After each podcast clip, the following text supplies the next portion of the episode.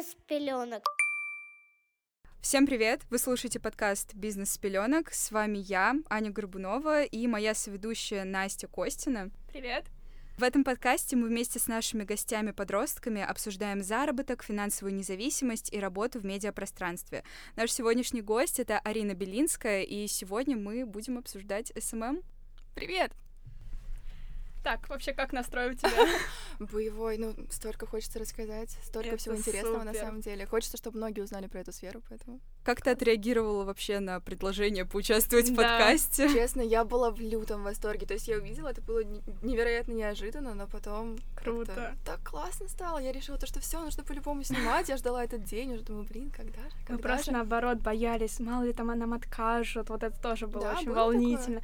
Нет, нам особо не отказывали, но просто было волнительно писать, то есть концепцию, и мы очень рады, что концепция зашла. Вот. Наверное, мы начнем с того, вообще, ты работаешь в SMM. Многие не представляют, что такое SMM. Ты могла бы про это рассказать? Да, конечно. SMM в целом — это social media маркетинг, то есть это маркетинг в социальных сетях. Это фактически продвижение страницы в Инстаграме, либо в других социальных сетях. Я практикую именно продвижение в Инстаграме. А сам SMM-менеджер — это специалист, э, который создает контент для страницы, придумывает какие-то идеи для контента. А мы постоянно внедряем новые идеи для создания уникального контента, который был бы только у определенного какого-то бренда, а, чтобы он отличал проект от конкурентов. Также внедряем различные рубрики, услуги, контролируем аналитику, проводим и анализируем рекламные кампании. То есть в целом мы создаем э, проект фактически с нуля и его продвигаем. Мгм.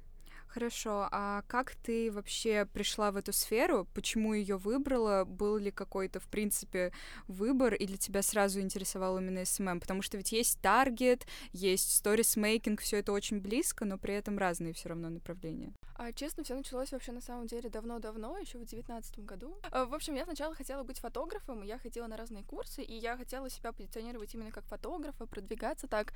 И принципе, это было успешно, но потом мне стало неинтересно, и я ушла из этой сферы.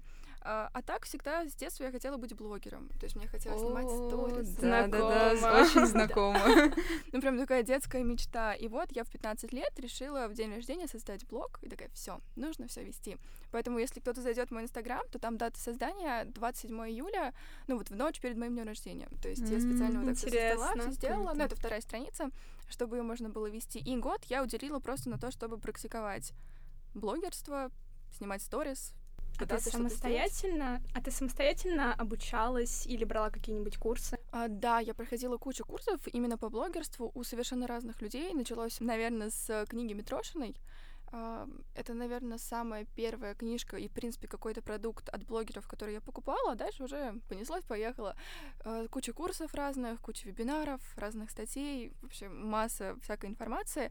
Вот, и я вела блог на тему правильного питания, хотя это совершенно не соответствует моему лайфстайлу, потому что я все время ем сладкое, не ограничиваю себя ни в чем, но я рассказывала про то, что я нет, я не ем сладкое, то что вот есть такой сахар, есть такой, а, и говорила, в принципе, про правильное питание, но успехом это, конечно, не закончилось. Но в любом случае было такое начало. Дальше я уже открыла страницу и вела полноценный блог. Я рассказывала про визуал, что уже отражало меня, потому что я даже зарабатывала на визуале.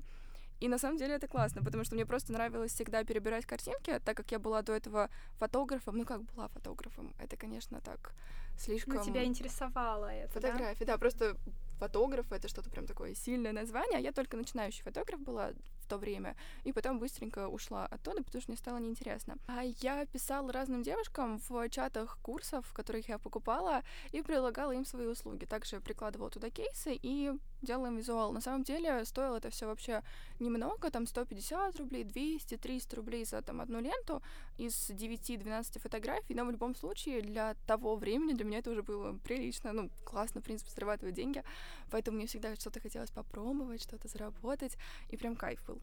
То есть, по сути, у тебя все начиналось э, с блогинга, с больше визуальной такой концепции.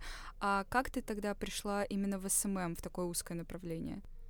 А после визуала я поняла то, что мне этого мало, что все это интересно, конечно, но что-то как-то по цифрам выходит немного. Но я заработала, наверное, на визуале тысячи три-четыре в сумме. Мгм. Ну, в принципе, это нормально, но, конечно, я очень много работала, чтобы это было. Вот, ну как работала? Мне нравилось, поэтому работу фактически не считаем. А потом я увидела вакансию менеджера тоже в одном из чатов, и я думаю, блин, надо попробовать. И я сразу пошла на собеседование, меня приняли в итоге, и я работала менеджером блогеров, наверное, на протяжении месяца-двух. Там, на самом деле, очень такая сложная, запутанная история была, но это в любом случае опыт был полезный. Поэтому все началось потом, перешло в менеджерство. Я работала менеджером сначала одного блогера, потом двух, потом снова другого одного. И, в общем, в итоге я вела, получается, около пяти человек в сумме. И вот до сих пор сейчас есть одна девушка, которую я тоже периодически веду. Мне кажется, это так сложно совмещать, чтобы вести визуал, просто SMM у нескольких человек, особенно не всегда клиенты доброжелательные, и были ли какие-то такие моменты, где, может быть, ты срывалась, либо были какие-то конфликты с клиентами? Ну, именно если говорить про SMM, то пока что особо такого не было. Вот, а если говорить про менеджерство, то да, было, и, конечно, была такая очень стрессовая ситуация, потому что, ну, было неприятно, ну, я Обесценивали не хочу... труд? И обесценивали труд, я делала очень-очень много, и фактически мне говорили, что я ничего не сделала. Поэтому после этого я начала подписывать со всеми договор, либо контракт какой-то заключать. Фактически эта бумажка, ну, это же бумажка, да, она ничего не значит, потому что, в принципе, ты просто расписываешь свои услуги, и вы ставите подписи. То есть э, какого-то юридического, как это сказать? С Значение. юридической точки зрения ничего не было. То есть юридически, ну да. То есть ну, она ничего не значит. чтобы а клиент а, видел. Да, то есть если будет какой-то вдруг диалог, какое-то недопонимание, то всегда можно будет вернуться к сообщению в чате, также тоже можно, либо к бумаге, которую вы подписали, но с бумагой лучше, потому что это намного проще, и никто не может переписать сообщение или еще ну, да. что-то. Кстати, это совет для наших слушателей. Да, Заключайте договоры. А что тебе нравится в этой нише? Мне безумно нравится видеть вот эти вот красивые проекты. То есть видеть, что ко мне пришло, и в итоге создать вот эту вот уникальную красивую картинку, вот это оформление, вот этот сам, в принципе, визуал, профиль, и все это настолько стильно, дорого, красиво выглядит, что я потом в восторге дальше веду все эти сторис. Ну, как раз визуал продает. Да, конечно. Но тут главное еще сделать продающий визуал, и, в принципе, все это визуальная концепция, чтобы заложить еще и смыслы в визуал тоже. То есть не просто какая-то пустая картинка, но и со смыслами, и которая будет отличаться от конкурентов. Вот смотри, чтобы мы понимали, у тебя был опыт визуал, затем ты занималась менеджерством и до сих пор кого-то ведешь, да. а потом был SMM. Ты остановилась на нем, потому что он тебе больше всего понравился как-то из всех э, этих ниш? Здесь объединяются, в принципе, все мои сферы. То есть mm-hmm. фотографии, я обожаю создавать фотографии, обожаю создавать контент. Я ну, по-прежнему веду свой блог, поэтому, в принципе, можно с этим все совмещать. А дальше красивая упаковка, продвижение. Мне нравится продвигать и людей, и проекты. Я начала как раз с людей, и вот сейчас перешла плавно к проектам. То есть совокупность всех тем, которые мне были когда-либо интересны, чем я раньше увлекалась, и поэтому сейчас все, что я делаю только из удовольствия, потому что мне безумно нравится все это, и в целом соединяет все мои интересы. Хочу спросить про курсы, потому что сейчас большинство подростков, ну как, мне кажется, все сидят в Инстаграме, очень много людей следят за блогерами, знают, что такое, ну, та же самая таргетированная реклама, многие строят в себе визуалы и личный бренд, но э, как ты думаешь, в чем ценность тех курсов, которые ты проходила, э, и можно ли было без них окунаться во всю работу и не бояться брать за свою работу деньги? Или все-таки без этих курсов никуда, и самообразование в этой нише не так серьезно, как бы, в плане того, что важны ли курсы или можно самому всему научиться? Наверное, если подумать, то можно и самому, но это просто дольше и сложнее, потому что когда ты проходишь курсы, то ты перенимаешь опыт у других людей. Mm-hmm. И это, конечно, ускоряет твой путь в разы. Поэтому я даже, когда начинала с визуалом, всю вот эту вот историю, то я проходила курсы по визуалу.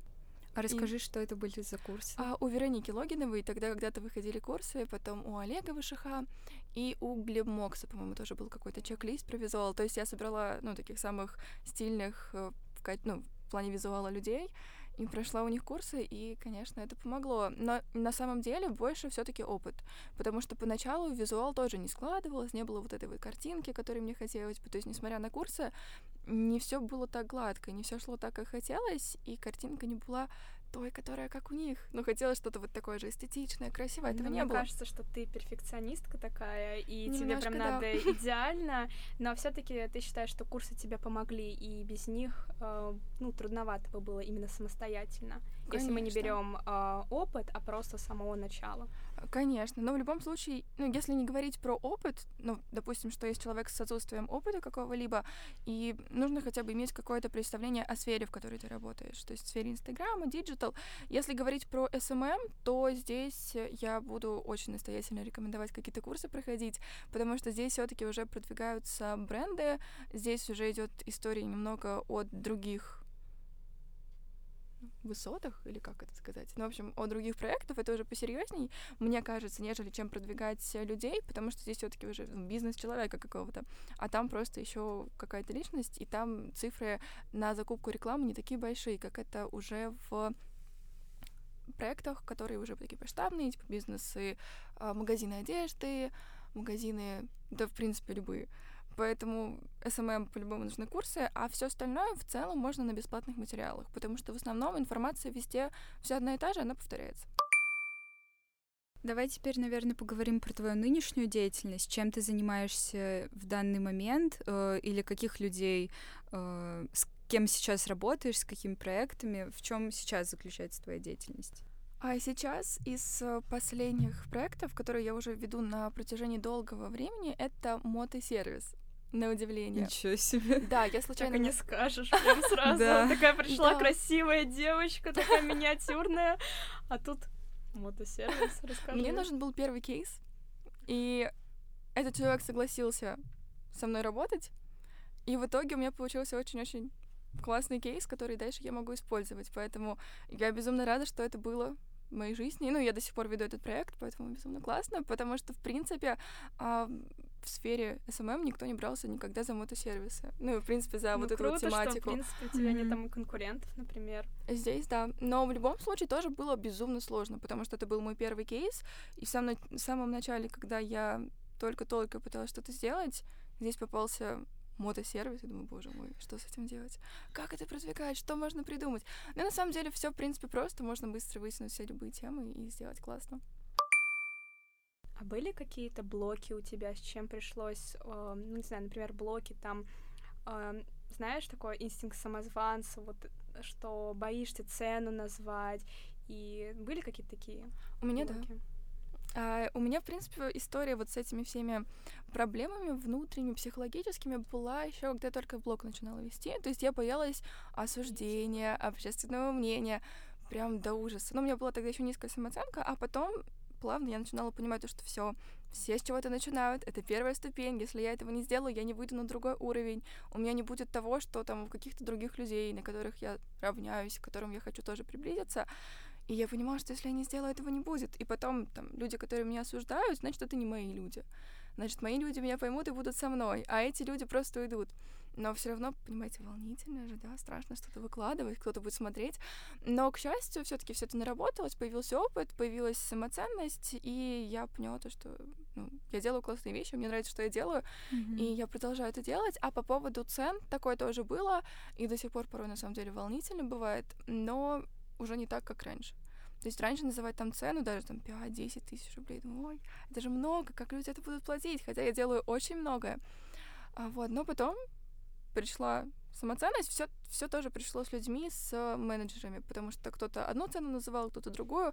А, Кстати, совет тоже слушателям. Я когда только начинала, я не знала, какие цены мне, в принципе, озвучивать, то я на переговорах всех, когда мы говорили про стоимость твоих услуг, а, я говорила следующее. Скажите, пожалуйста, сколько вы хотите, ну, сколько вы готовы мне заплатить? Какой бюджет есть, да? Ну да, нет, просто сколько вы готовы мне заплатить? М. И обычно люди всегда говорят больше, чем они хотели бы. И я не знаю, как это работает. Ну, некоторые, конечно, говорят и меньше, но мне не попадались такие люди. То есть все в основном, ну, как-то вот это вот смущение внутреннее идет, и все хотят как-то не обидеть другого человека. И все говорят цифру больше, и, в принципе, так и поднимался мой прайс, признаюсь честно. И, блин, это классно. В общем, на заметку всем слушателям, то, что это правда работает. Но тебе тоже могут сказать в этот же момент о том, что а, нет, давай по прайсу, вот это вот все и нужно будет сказать прайс настоящий, поэтому по-любому нужно все это придумывать, все это прописывать, какая услуга сколько стоит. Также знаю, что на рынке есть разные файлы по тому, сколько в среднем стоит какая услуга, то есть всегда можно обратиться к этому файлу. Он обычно путешествует по разным чатам, и чатам вакансий, и чатам разных курсов, поэтому, в принципе, он более-менее в свободном доступе. А еще тоже, когда ты только начинаешь брать какой-то первый проект, опыт это, опыт это, конечно, круто и классно, но все равно нужно называть стоимость, потому что тогда к тебе серьезнее относятся. Угу. То есть ты бы не советовал, например, брать первого клиента бесплатно? Да. То есть сразу хотя бы какой-нибудь прайс, маленький, но все равно, да, да, чтобы да. платили. А, хорошо, давай вернемся к твоей нынешней деятельности. Я представляю, что такое SMM, я понимаю, что это продвижение и что это совокупность разных узких сфер вроде настройки визуала и продвижения э, того же самого. Но вот чем именно ты занимаешься? Ты как-то составляешь э, визуал аккаунта, пишешь какие-то тексты или вот что именно ты делаешь? А, начиная от анализа целевой аудитории, вот кто бы на каких курсах не говорил, что вот целевая аудитория, там э, пол, возраст, э, интересы и все, да, на самом деле портрет целевой аудитории намного-намного серьезней. То есть там очень много разных вопросов, которые прорабатываются на протяжении нескольких месяцев. То есть там с первого раза не получится выйти на идеальную аудиторию, которая есть на самом деле, потому что все это требует большого большого анализа, долгого времени, потому что во время создания портрета аудитории постоянно нужно взаимодействовать с людьми. То есть, если мы, например, берем а, салон красоты, то постоянно нужно, чтобы менеджеры, ну, которые там сидят за стойками, либо мастера, а, постоянно говорили о том, чем интересуются клиенты. Чтобы мы тоже составляли, мы, менеджеры, а, правильные портреты аудитории и говорили на те темы, которые интересны людям. И, в принципе, SMM работает сейчас с людьми. То есть это раньше вот эта вот история, то, что все идеальные, у всех идеальные фигуры, все там говорят в пиджачках, сидят, не говорят на свободные темы, а просто все официально, по тексту, по бумажке, все это зачитывают. Ну, сейчас уже так не работает. Люди любят людей, людям интересно быть принятыми, быть услышанными, и все любят те проекты, которые говорят о тех темах, которые им интересны, и принимают людей. Mm-hmm. Ты вначале как раз говорила про целевую аудиторию. Для меня это очень близко, потому что я веб-дизайнер, и как раз анализ э, персонажей без этого никак, потому что делаешь, например, там э, лангрид, либо просто сайт, и в любом случае нужно понимать боли клиента, на что надавить, как их закрыть, и я тебя прекрасно понимаю, но, к сожалению, очень мало кто делает такой доскональный анализ аудитории. Как ты говорила, опять же, анализ аудитории не только интересы, пол, возраст. Мне да. кажется, э, целевая аудитория важна в любом э, таком около медиа пространстве. Я бывший таргетолог, а там это вообще э, тоже очень важно, потому что на кого настраивается таргетированная реклама, чем уже портрет, тем наверное, ценнее реклама, и тем большее количество людей она может привести. Э, так что я с вами обеими соглашусь. А ты начинала с того, что ты целевую аудиторию анализируешь, что еще а, ты делаешь? Да. В самом начале идет аналитика, потом я перехожу к формированию ядра Звучит прям классно, согласитесь? Да. Вот, ну, то есть фактически мы создаем ну, целевую аудиторию, опять же, ту, которую я рассказала раньше, а потом позиционирование проекта, это, в принципе, самое главное, как проект будет э, ощущать, чувствовать себя на рынке, как он будет позиционироваться на рынке. То есть мы раскрываем его ценности, миссии, цели, э, какую-то философию проекта, если она присутствует, конечно же. Ну и потом переходим к моему самому любимому, к визуальному образу проекта. Мы создаем красивый визуал, а потом э, формируем, в принципе, проект в глазах аудитории целевой, которую мы проанализировали заранее, а разрабатываем визуальную концепцию. Это как раз-таки визуал, фотографии, посты, мы ищем шаблоны, сторис, которые будут в этом проекте, которые именно будут ему подходить, разрабатываем какие-то шаблоны. То есть это не просто вот эти вот все приложения, типа Canva или еще какие-то есть. Мы экспериментируем над разными макетами, дальше подбираем стиль, оформление сторис, какие-то смайлики, которые будут допустимы. А разрабатываем темы в highlights, их оформление, чтобы оно не повторялось. А, и последнее самое, это уже стратегия, то есть создается контентная стратегия на месяц и контентный план на неделю. Контентная стратегия может быть и больше, но я практикую именно на месяц, потому что, ну, в принципе, контентная стратегия — это такой долгосрочный план, на перспективу, для, где упоминаются все какие-то важные события в жизни проекта. И если это какой-то масштабный, там, огромный магазин, типа 12 сторис, Мгм. А, там обычный контент-план уже, ой, контентная стратегия идет на месяца три вперед, может быть, даже на полгода, потому что у них, на самом деле, у них, в принципе, есть огромный отдел аналитики, который следит за всеми трендами рынка, за аудиторией, и делают так, чтобы угодить всем клиентам. Но ведь тренды появляются буквально постоянно, а если контент-стратегия идет на три месяца вперед, они ее как-то меняют, что ли, во время Корректируют. А здесь немного другая история идет. Контент-стратегия — это именно планы проекта, то есть там какая-то распродажа, какая-то акция, А, а, что-то вот такое. И это все еще как-то, ну, немного корректируется под тренды, наверное, все равно. Или нет? Конечно. Мгм. Вот. А контентный план ну, это уже просто а, план из того, какие темы, когда мы обсуждаем. Ну, я думаю, что можно уже поговорить про монетизацию, то есть способы монетизации. В принципе, мы их немного еще затрагивали, но если так э, в целом, то какие есть способы монетизации? А, в SMM, ну, получается, продажа услуг. А, это может быть как и матрица продуктов. Сейчас расскажу, что это. Когда есть какой-то... Ну, вы, наверное, знаете, да? Вы же, в принципе, Нет. тоже. А, нет? Нет? А, Я на самом деле тоже узнала об этом не так давно. Я была удивлена, что, в принципе, такое существует в нашей нише. А Когда есть какая-то одна услуга, например, у меня это комплексное ведение аккаунта, и потом ты добавляешь дополнительные услуги. То есть клиент покупает одну и дальше выходит на другие. То есть это организация фотосъемки, привлечение таргетолога того же. А далее, что еще у меня есть? Я не помню. Это все там где-то записано было. А Ам, что из этого матрицы? Основное, то есть бы? есть продукт, и дальше мы ведем другие продукты, которые клиент тоже может купить, Мгм. приобретая первый продукт. То есть ему А. интересно комплексное ведение, есть дальше ему нужна фотосессия. такие. и он выходит на дополнительные услуги, которые тоже за отдельный прайс идут. То есть для менеджеров это круто, потому что можно заработать на этом больше. А вот для ну, проекта, в принципе, тоже. То есть, если ему что-то нужно, он берет еще что-то дополнительно. Если нет, то нет, остается с этим комплектом. Но в любом случае это удобно, потому что можно еще добавить еще что-то, какие-то услуги и заработать больше. Но это все равно остается честным по отношению к клиенту. Понятно. Ну, сейчас немного Юрием Дудем себя послушаем. Сколько ты ты зарабатываешь? Ну, наверное, мы просто пока в целом поговорим вообще, сколько можно заработать за месяц, как это вообще все рассчитывается, берешь ли ты предоплату и нужно ли ее вообще брать. Ну, про свой заработок скажу так, что я не хотела бы сейчас его освещать. Вот, может быть, когда-то в далеком будущем, но сейчас точно нет. А про сферу, если говорить, то по поводу предоплаты, начнем с самого главного, я бы очень советовала ее брать, потому что у меня был неприятный опыт с У предоплатой. меня тоже. А, да, ну вот. А, и в принципе сейчас я не могу без предоплаты, я всегда ее беру, это мой принцип.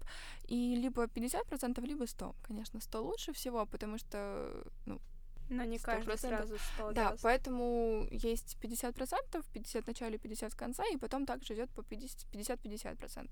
Поэтому я бы всем новичкам тоже советовала брать э, предоплату. Это правильно, это полезно, и, в принципе, если клиент э, правда хочет с вами работать, то он отправит вам предоплату. Если нет, то, ну, тогда зачем вам тратить время на клиента, который не хочет, ну, если он не хочет сейчас оплачивать ваши услуги, то не факт, что он будет оплачивать их в конце.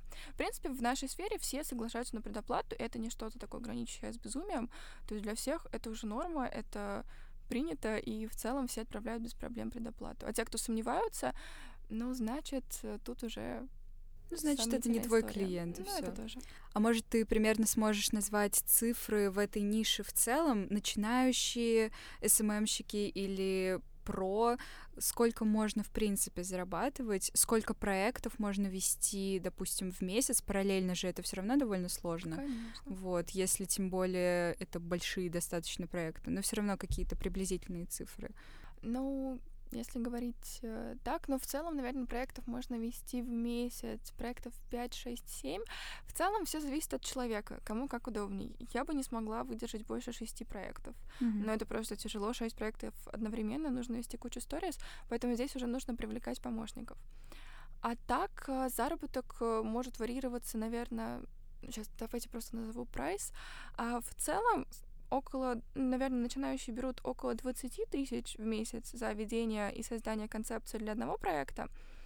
А дальше это все растет, может быть 30-40 тысяч до 60-50, даже до 100 доходить. Все зависит от профессионализма и опыта SMM-менеджера. Вот, и в зависимости от, э, ну, например, ты зарабатываешь 40 тысяч в месяц за один проект. Дальше считаем, сколько проектов можно вести, mm-hmm. чтобы было без особого напряжения, наверное, проекта 2-3. Mm-hmm. То есть это 150 тысяч. Ну, Это еще зависит, наверное, от твоей загруженности, графика, сколько ты сможешь вынести. Так-то, если люди полностью на... Как это называется? Ну, типа, без э, постоянно зарабатывают а, из поняла, дома и тому подобное, то есть у них только это основной э, источник дохода, тогда, наверное, довольно много проектов можно вести. Фрилансер, я вспомнила. Фриланс, вот. Да, собрались медиапространства. Три фрилансера. Что это такое, да.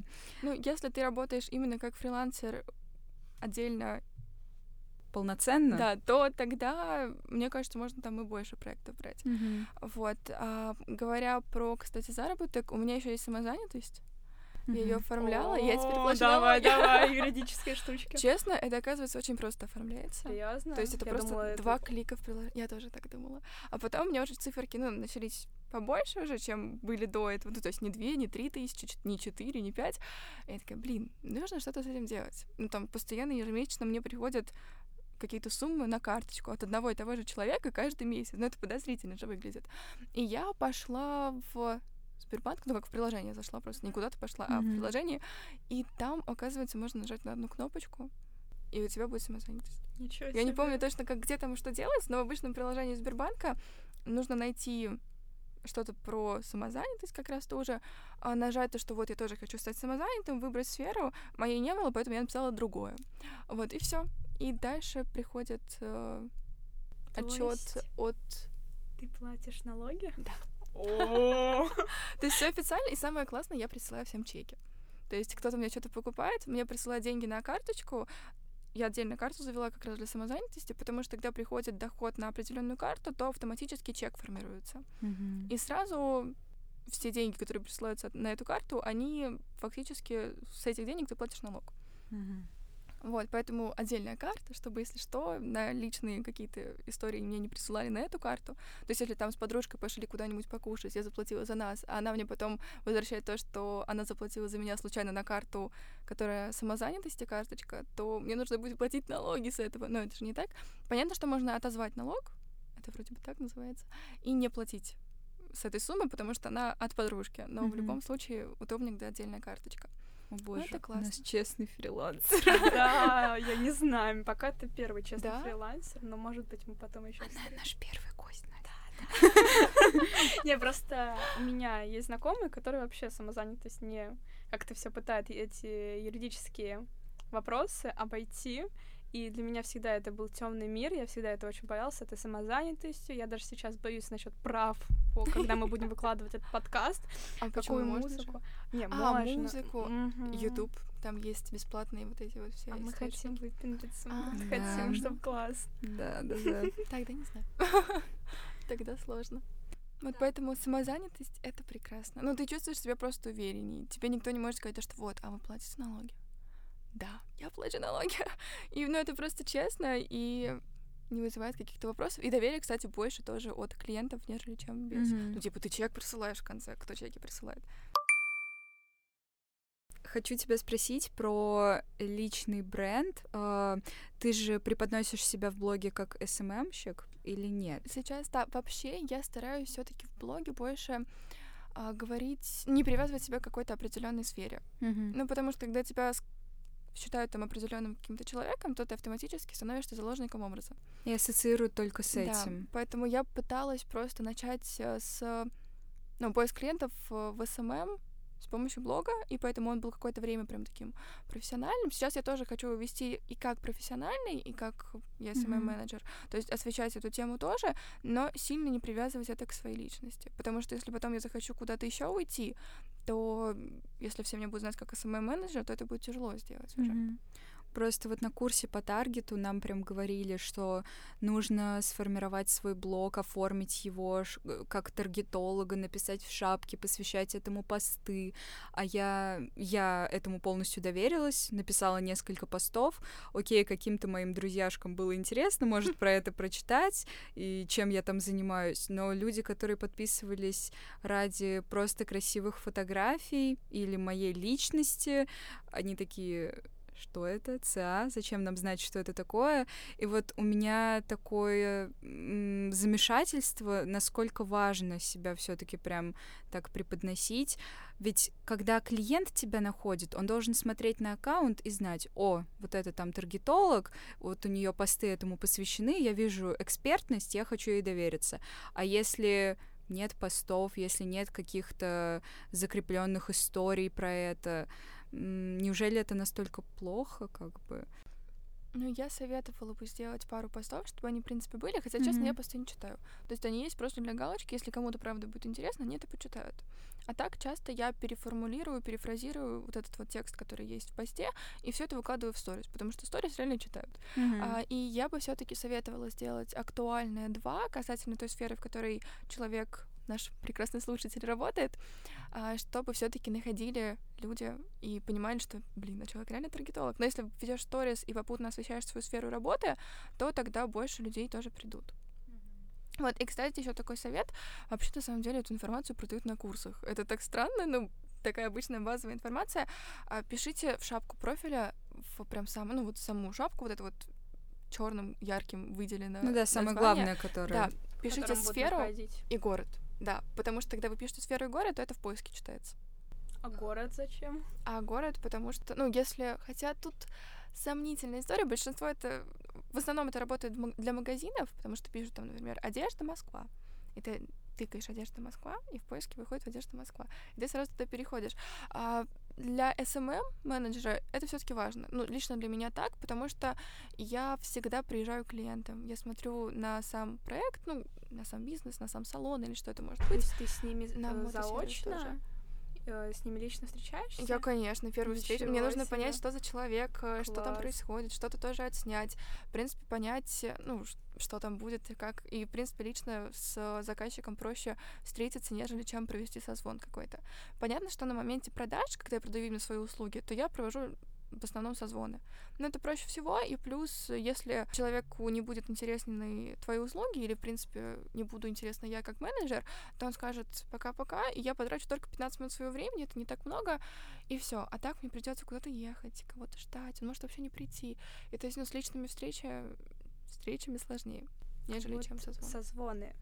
Они обычно нужны, чтобы закрывать клиенты, и потом говорить да. стоимость как ты делаешь? Сначала говоришь стоимость, а потом уже делаешь созвон, или же вы говорите про стоимость и про все остальные услуги уже непосредственно на созвоне? А в принципе стоимость всех моих услуг есть в моем инстаграме. То есть человек может просто зайти, там написано услуги, что я делаю, и стоимость этого всего. А, то есть во время созвона я больше времени уделяю тому, что происходит в проекте, то есть какие у клиента сложности с ведением проекта там что есть, что нет. Ну, то есть тоже узнаю его боли, но не тыкаю на них, как вот это вот все привыкла, привыкли все делать, а просто раскрываю, говорят, что да, я могу тебе помочь. Вот, потом, конечно, называю цену, и в основном никто не сливался. Сноска, кстати, вот когда ты говорила про то, что писать сферу и город, я нашла Арину по Инстаграму, просто вбив в поисковую строку SMM Москва, так что это работает. Это правда работает, но об этом никто не говорит, и это большое заблуждение, потому что это правда работает. Поэтому слушатели вашего подкаста будут первыми, кто это знает. Но я не видела это в бесплатных материалах нигде. Mm-hmm. Уже очень много было советов, поэтому слушайте внимательно. Бесплатная информация. Хотелось еще спросить про то, насколько часто тебя находят клиенты, и насколько часто ты сама им пишешь, и как написать то самое сообщение, на которое, скорее всего, положительно отреагируют, откликнутся и заинтересуются. Ой, обожаю эту тему, потому что нигде, ни в каких курсах этому не учат. Внимание, уникальная информация. Это грустно, потому что все это приходит только на личном опыте. Но это прям очень печально, потому что никто не говорит, надо писать так. А вот эти вот шаблонные фразы, типа «Здравствуйте, я э, давно подписана на вас, мне так интересно, что вы делаете». И фактически человек просто даже не подписан, просто написал в рассылке это сообщение. Секунду назад э, да, подписался. Да, да. Я так давно на вас подписана. Да-да-да, я слежу за вами. Или как еще любят делать? Что любят писать? У вас такой интересный профиль или что еще. Ну, в общем, вот эти вот обычные типичные mm-hmm. фразы для всех вот этих рассылок. Я их ненавижу просто.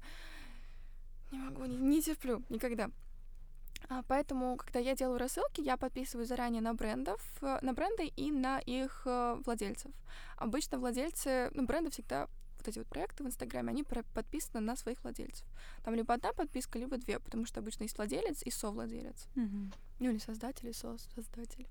И я всегда на них тоже подписываюсь, если они ведут блог, и если нет, то просто я сообщение отправляю в личные сообщения именно тем, кто за проектом стоит.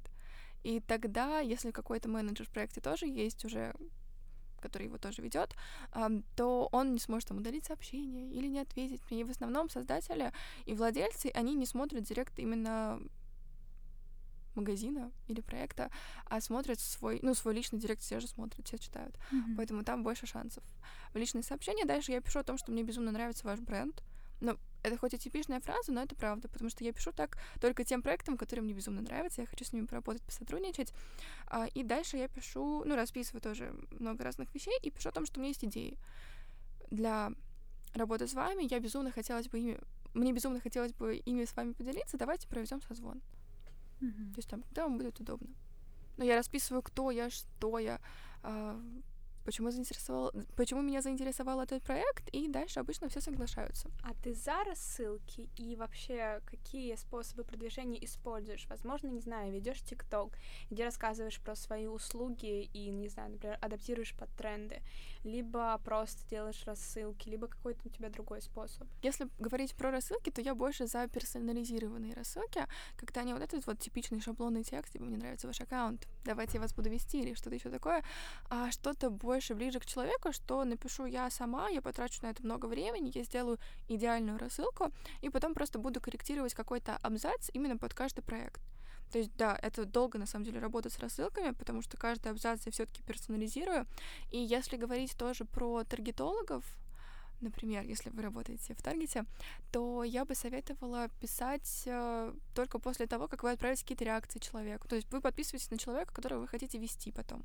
То есть Таргетологи, что делают таргетологи? Настраивают таргетированную рекламу. Да, ну в плане того, что вы же людей ищете, а потом как-то им пишете, да? Или ну, что, как да, ищем и предлаг... Ну, по сути, все то же самое Вести изначально. Получается. Да, вести рекламу, настраивать рекламные кампании, которые в ленте и в историях mm-hmm. отображаются. Ну, так-то с Таргетом я знакома, и мы, в принципе, проекты тоже через Таргет продвигали, просто чтобы грамотнее это сказать сказать сейчас нашим слушателям. А, то есть вы подписываетесь на человека, рекламу которого вы хотите запускать. Это же так говорится, рекламу которого, правильно, да? Да-да-да. Ну, вдруг. А, и после вы смотрите все его сторис, вы реагируете на сторис, вы пишете ответы на эти сторис, то есть человек какую-нибудь тему важную обсуждает, и вы говорите, да, я согласен с твоим мнением, или нет, я немного другое думаю. И вот так несколько дней вы все отвечаете, пишете, а потом отправляйте следующее сообщение, то, что вот, мне безумно нравится, что ты делаешь. Типа, мне нравится твой блог, классно его ведешь. А, вообще я таргетолог, и я бы безумно хотела с тобой поработать. Там, как ты смотришь на вот это, вот это, вот это, какой-нибудь созвон. Ну и, в принципе, обычно дальше типичное сообщение с рассылками. А, но тут вы уже с человеком заранее поработали, вы фактически его прогрели к дальнейшей работе, и я соглашаюсь обычно на такое. То есть, если мне там поотвечали на сторис, я думаю, блин, класс, я, давай, давай, давай работать, давай созвон приведем, я всегда за. Ну, потому что видно, что человек потратил тоже свое время и, в принципе, внимание к собственной персоне, ну, приятно всегда. А, вот, поэтому это правильный такой подход. Mm-hmm. Если говорить про продвижение, то какие способы ты используешь? А в самом начале я про блог именно и или как больше про SMM. Ну, Можешь про то и про другое. Начнем тогда с работы в медиапространстве. А, я использовала таргет для продвижения, я потратила, в принципе, такую ощутимую сумму, и мне ничего он не принес таргет. Поэтому, ну, я тогда продвигалась без полной хорошей упаковки аккаунта, поэтому а если... сама продвигалась? Нет, через таргетологов. То есть у меня было два таргетолога, и мы с ними пробовали продвигать мой аккаунт, поэтому тоже еще один совет если вы будете продвигать свой аккаунт, то, пожалуйста, перед его продвижением упакуйте, пожалуйста, хорошо профиль. Сколько раз я сказала, пожалуйста, я не знаю, но это настолько важно, потому что просто к вам не придут люди, к вам не придут клиенты, если нет должной правильной упаковки. Хорошие профиля. таргетологи обычно как бы делают на этом акцент. Они говорят, что давайте подготовим ваш профиль, так э, придет э, больше аудитории, потому что, ну, самое первое впечатление это визуал. И упаковка профиля. Странно, что тебе таргетологи тогда ничего про это не сказали. У меня был полуупакованный профиль, то есть mm-hmm. выглядело все нормально, но именно по содержанию а, не, не было большого количества было. информации. Mm-hmm. То есть нужно прям подробно рассказать про все, что есть, то есть про работу, про подход к работе, про клиентов, приложить какие-то кейсы. И прям много-много информации рассказать, и тогда эффективность рекламы, конечно, будет больше. Потому что тогда у меня профиль выглядел как почти упакованный, но все равно не до конца. Mm-hmm. Вот, и нужно еще вести сторис активно, прям во время того, как идет рекламная кампания. Хорошо. Так, вот, дальше про таргет. продвижение тоже. Да-да-да. а, то есть мы использовали таргет, он не зашел, а я пробовала через ТикТок тоже.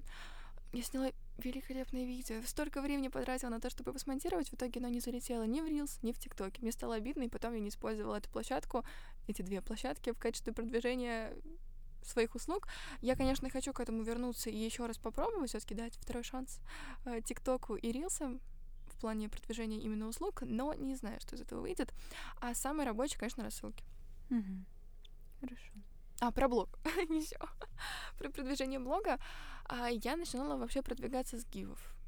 Если вы тоже так думаете, О, то забудьте, я... пожалуйста. Я раньше, это когда была вот эта волна гивов, я раньше вела блог, я сама делала гивы, я участвовала в гивах, и это самый ужасный способ, чтобы твоя аудитория просто стала мертвой, потому что она приходит, когда ей только что-то нужно, потом она уходит, про тебя забивает, либо статистика просто идет ко дну, потому что массовые отписки и гивы, благо сейчас уже все. Они, надеюсь, что они ушли. Они их есть еще.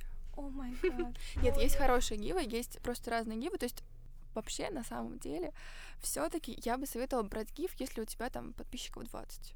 Ну, то есть, как можно подписаться на какой-то профиль? Я обычно, если захожу, вижу, там у человека подписчиков 100, я не подписываюсь. Но мне это напрягает очень сильно, эта циферка. И, в принципе, она напрягает всех. Поэтому все подписываются от тысячи. И гивами я бы советовала набирать именно первую тысячу, но гивы подбирать правильные. Когда блогер, он не говорит, что вот, вы выиграете какие-то подарки или еще что-то. Я помню, был у Вероники Логиновой какой-то гиф однажды. А, не знаю, знают ли наши зрители эту девушку, эту блогершу. Вот, и прошу прощения за тавтологию, вы знаете, знаете. А, а, в общем, она делала тоже какой-то гиф, но я сама тогда еще только начинала, я даже не поняла, что это гиф. То есть она подбирала кучу разных подарков э, своей аудитории на либо начало обучения, ну, в школе, там 1 сентября было, mm-hmm. либо новогодние праздники какие-то были подарки. То есть она собирала боксы, и там первое место был это встреча с ней лично, она там кого-то в Москву привозит и да, устраивает да, да, всем я шопинг. Это помню. Вот. И я сама не поняла, я сама подписалась на кучу людей. И то есть она правильно все это грамотно преподнесла. И потом я уже когда смотрела за теми людьми, на которых я подписалась э, после этого гива, ну, мне, правда, были интересны и аккаунты, на которые я подписалась, потому что грамотно еще были подобраны спонсоры, а, то потом как раз все эти спонсоры, они рассказывали о том, что это был самый эффективный гиф. И, в принципе, пришла вся аудитория, которая, правда, реагировала на их сторис и, в принципе, участвовала в жизни аккаунта, mm-hmm. в жизни их блога. Поэтому, если гивы выбирать, то те, э, где не просто блогер выбирает вообще всех людей, на которых можно подписаться, где блогер именно подходит еще правильно к выбору спонсоров, я, например, тоже хотела недавно купить гиф у одного очень крутого парня, у которого прям, ну, контент очень похож на мой. Я была уверена, что аудитория зайдет, но когда я видела, что там 40 спонсоров, и то, что они все просто рандомным образом на набраны, то, что там все люди, которые просто написали то, что я хочу купить, и купили, то есть нет какой-то визуальной концепции, ну, не оформленная лента, нет какого-то смысла, блоги не похожи на блог этого парня, и я поняла, что, блин, ну, извините, я не буду это покупать, потому что, ну, никто не будет подписываться. Поэтому, если гивы, то правильно покупать. А так, первый этап все-таки гиф, ну, тысячу набрать это очень просто, это очень быстро. А дальше Reels очень хорошо работает по набору аудитории. Ко мне пришло, наверное, человек 15 за сколько там, 2-3 видео. Mm. И они там реагируют на мои сторис, отвечают, это прям очень классно. ТикТок, но в ТикТоке не все видео залетают и не все всегда хорошо работает, но тоже работает.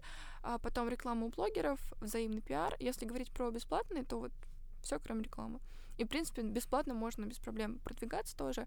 И еще органический рост, он все-таки работает в Инстаграме порой. И хэштеги еще классно использовать. Если правильно подобрать хэштеги, то можно тоже неплохо продвигаться. А как ты относишься к СФС Или как они А я участвовала, в принципе, неплохо, но... Ну, сама участвовала, я была организатором этой истории. Вот, у кого-то не участвовал кроме Логиновой тоже, опять же, Мгм. а, потому что у нее большая аудитория. Если СВС проводит один блогер и проводит то, что не надо ни на кого еще подписываться, а только я, и вы просто репостите ам, там, мой шаблон какой-то, там, мой визуал или мой какой-то пост, то я хорошо, позитивно к этому отношусь. Правда, работает, но если у вас есть аудитория, которая будет это делать.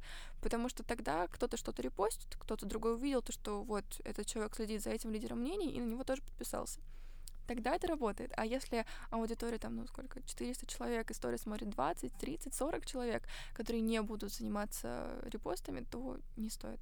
А так именно СФС, если не с кем-то, а одному человеку, то классно отношусь. А если с кем-то, то тут уже кому как нравится. Я просто не очень люблю это, а кто-то может быть наоборот. Хорошо. А какие у тебя были ощущения, когда появились первые деньги?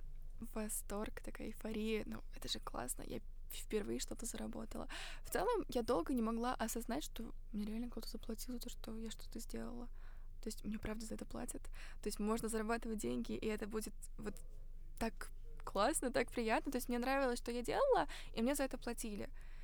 И вот это вот чувство, там сколько, я не помню, сколько мне в самый первый раз пришло, наверное, рублей 200, может быть, 300, но в любом случае мне кто-то прислал деньги за то, что я сделала им красивый визуал.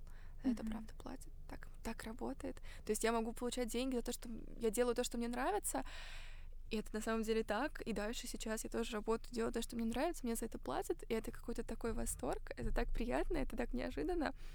Вот, поэтому все само собой, в принципе, получилось, и класс, мне нравится. А ты не помнишь, на что потратила первые деньги? Там было Случайно? рублей 300. А. А на что потратила? Я не помню. я помню, на что я уже потратила серьезную такую сумму. Я пошла покупать одежду. Она заработала, и все. А потом уже на все остальное.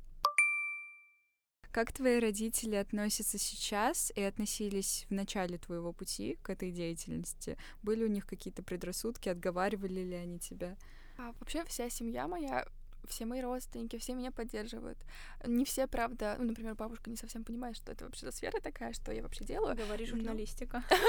А я училась как раз на журналиста, тоже было такое время в МГУ. Я такая, все, я хочу быть журналистом. И я- Подожди. Подождите, сколько? Тебе нет, в МГУ в плане там есть э, перед поступлением школа юного журналиста. Хорошо. А сколько тебе лет? А, 17. Мне тоже сюда. Все, мы успокоились, а то она как бы типа концепт подросток. И ты такая говоришь МГУ, я такая, что? Ну, если журналистику затрагивать, поэтому теперь я умею писать посты. Это тоже удобно. Там были такие блоги, мы писали разные вот эти вот интервью и разные... Что мы писали? И, в принципе, разные тексты, новости. В общем, вообще куча всего, но это очень полезно. А, в общем, меня все поддерживали, вся моя семья, и на самом деле было бы безумно приятно слышать слова поддержки. А так меня никто не заставлял идти зарабатывать или еще что-то. Это само все само, это все само. Это все само получилось, и я безумно рада, что так вышло. Поэтому сейчас у меня есть дополнительные какие денежки, которые я тоже могу потратить. Вот, и ну, все мои близкие тоже безумно рады за меня, за то, что мне получилось тоже зарабатывать на том, чем, что мне нравится. То есть фактически это просто мое хобби. Что ты планируешь в SMM? Какие у тебя есть проекты? Планы на ближайшее будущее? Как планируешь развиваться в этой сфере? О, я никому, конечно, не говорила, но, наверное, Сделаем стоит. эксклюзив. Да. Ну, блин, мне так хочется уже сказать, потому что мне настолько нравится эта идея. Я уже живу сколько месяцев с этой вот этой мыслью. А, ну, конечно, набрать команду сейчас хорошую и потом открыть агентство. Потому что у меня сейчас впереди куча курсов, которые можно пройти. И сейчас наберусь опыта, где-то через полгода-год можно уже открывать что-то хорошее, масштабное, интересное. Потому что мне настолько нравится. Я придумала уже концепцию, как это будет выглядеть, что и как. Но вот осталось теперь больше опыта, больше кейсов, э, чтобы было больше доверия и чтобы, правда, быть самыми лучшими на рынке. Это Офигеть, просто- да. Мы в шоке, это очень круто. Мы тебе желаем в этом только удачи. Спасибо. И вот для наших слушателей, на твой взгляд, почему подростку важно зарабатывать и найти себя в сфере? Я не думаю, что все подростки смогут себя найти в какой-то сфере именно сейчас, ну, потому что это столько экспериментов, в принципе, нужно сделать, чтобы найти себя. Ну, в принципе, найти себя — это очень тяжело. То есть я, я не, не уверена, что я на сто процентов нашла себя, если честно даже. Мгм. То есть я до сих пор в поиске. Мне кажется, всю жизнь мы в поиске находимся.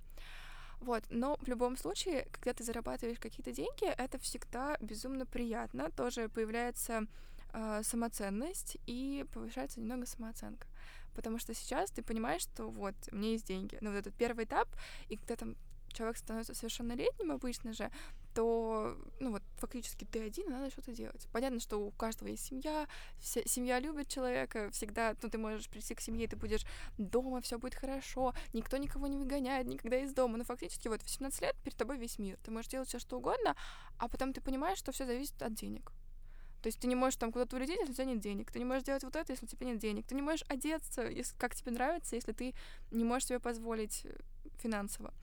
И поэтому, когда ты зарабатываешь деньги, то ну, какая-то свобода. Понятно, что когда родители тоже дают какую-то денежку на одежду, то это приятно. Ну, ну как бы ты, ну, это уже по-обычному, да, все родители нам покупают что-то, а, и мы спокойно себя чувствуем в зоне комфорта, а тут, помимо того, что родители покупают, можно еще что-то самим купить. А это так классно, это так здорово. То есть я люблю теперь все свои бьюти-процедуры оплачивать. Мне так нравится. Ну, просто вот это вот чувство того, что ты зарабатываешь и тратишь свои деньги. Это так классно. А что ты можешь посоветовать подросткам, которые только хотят начинать? Вот ты сказала, почему важно, а с чего начать? Вот если мы говорим, допустим, конкретно про твою сферу, про SMM, куда пойти подростку, который вообще не представляет, как здесь развиваться? Ко мне на курс. Кстати, да, ребята, да. Я шучу, но на самом деле э, я хочу запустить скоро свое обучение, ну как скоро, понятие растяжимое, конечно, там пару месяцев и будет... А мы не знаем, когда наш а, подкаст а, да? выйдет. Да, так что не переживай. Итак, с чего начать подростку? А, к тебе пойти на ко мне курс. на курс, на, ко мне на консультации. На самом деле я сейчас тоже консультации устраиваю, хотя я в блоге их вообще не оглашаю, но ко мне люди приходят. Это на самом деле удивительно и очень приятно тоже. И тоже клиенты часто мне тоже сами пишут, это настолько неожиданно. Так приятно каждый раз, потому что я не знаю даже кто, как они меня нашли, поэтому я часто спрашиваю, как вы на меня вышли, как у вас, я спрашивала, когда вы мне писали. Вот, и так приятно в итоге, когда кто-то к тебе приходит. Так вот, а с чего начать? Курсы какие-то, ну, консультации уже лучше, когда ты долго в сфере находишься и застрял на каком-то определенном месте. Так кто-то может подсказать, куда дальше выйти, и взгляд определенно со стороны. А так курсы, вебинары, обучение разные. Любая информация. Арин, большое спасибо, что пришла. Было интересно обсудить менеджерство, SMM, блогинг, и надеюсь, что нашим слушателям тоже. А вам спасибо за то, что послушали весь этот подкаст до конца. Нам будет очень приятно получить от вас фидбэк, комментарии к нашему подкасту. Может, вы хотите видеть конкретных людей в качестве наших гостей. Подписывайтесь на наш Инстаграм, подписывайтесь на Инстаграм Арины, он обязательно будет где-нибудь в описании. И вы услышите нас очень скоро в следующем выпуске. Пока-пока. Пока. Пока.